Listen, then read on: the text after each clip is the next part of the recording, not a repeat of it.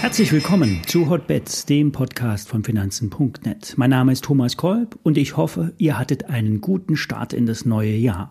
Ich bin noch in den Ferien, daher bin ich nur mit reduzierter Kraft unterwegs. Ab nächster Woche wird es wieder mehr Sendungen geben und einen zusätzlichen Podcast, Tell Me, ein Trading-Podcast für den Schweizer Markt. Mehr dazu nächste Woche.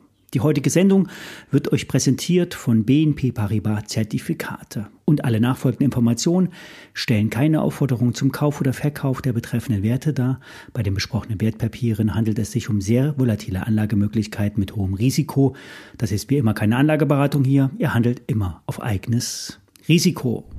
Ja, der DAX ist im Korrekturmodus. Allerdings mit angezogener Handbremse. Viel stärker korrigieren die US-Tech-Werte, allen voran Apple. Am 18.12. hatten wir hier bei Hotbets einen Apple Short vorgestellt. Wer den Trade mitgemacht hat, kann sich über satte Gewinne freuen. Auslöser war schlussendlich der Down Move ähm, oder die Abstufung von Barclays. Verkaufen lautet das Rating Kursziel 160 Euro. Die begründet wurde die Einschätzung vor allen Dingen mit China. Die iPhone-Verkäufe sollen sich schwächer entwickelt haben. Selbst der Hoffnungsbereich Service soll voraussichtlich nicht mehr als 10 Prozent wachsen.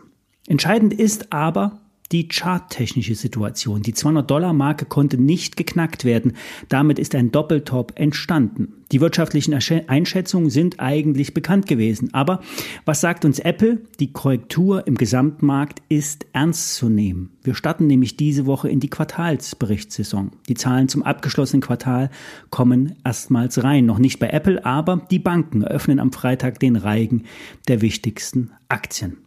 Overall sind die US-Indizes angeschlagen. Die Korrektur könnte sich noch fortsetzen. 4550 sehen die Trader als möglichen Unterstützungsbereich im S&P 500.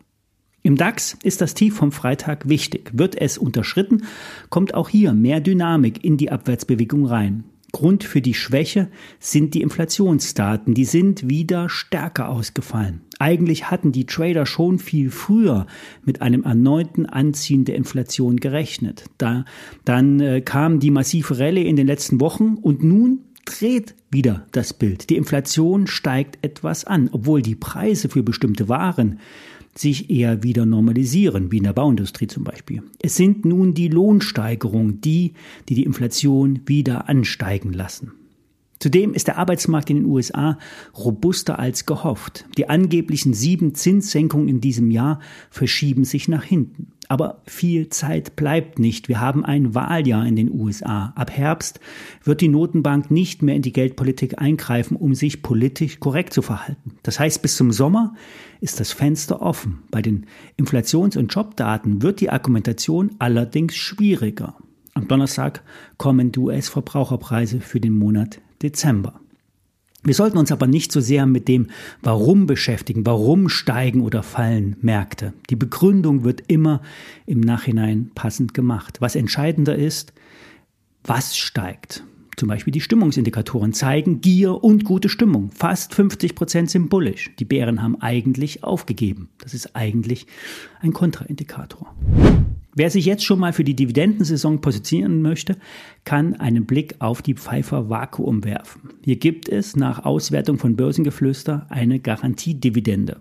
Ausgezahlt werden diese vertraglich fixierten Ausschüttungen von Unternehmen, die einen sogenannten Beherrschungsvertrag mit ihrem Großaktionär abgeschlossen haben. Interessant ist die Konstellation nach Auffassung von Gerion Kruse bei Pfeiffer Vakuum. Zur kommenden HV am 5. Juli 2024 steht nämlich erstmals die, die Garantiedividende bzw. ein Nettoausgleichszahlungsbetrag von 7,32 Euro je Aktie auf der Agenda. Bezogen auf den aktuellen Kurs von rund 150 Euro sind das etwas mehr, äh, sind es etwas um die 5 Prozent. Das operative Geschäft ist bei dem Pumpenhersteller stabil, die Bilanz robust. Im abgelaufenen Jahr wurden fast eine Milliarde umgesetzt, genauer gesagt 950 Millionen Euro in etwa. Ein Rekordwert. Die Marge ist zweistellig, 12 Prozent auf EBIT-Basis. Das entspricht einem Ergebnis vor Zinsen und Steuern von ungefähr 114 Millionen Euro.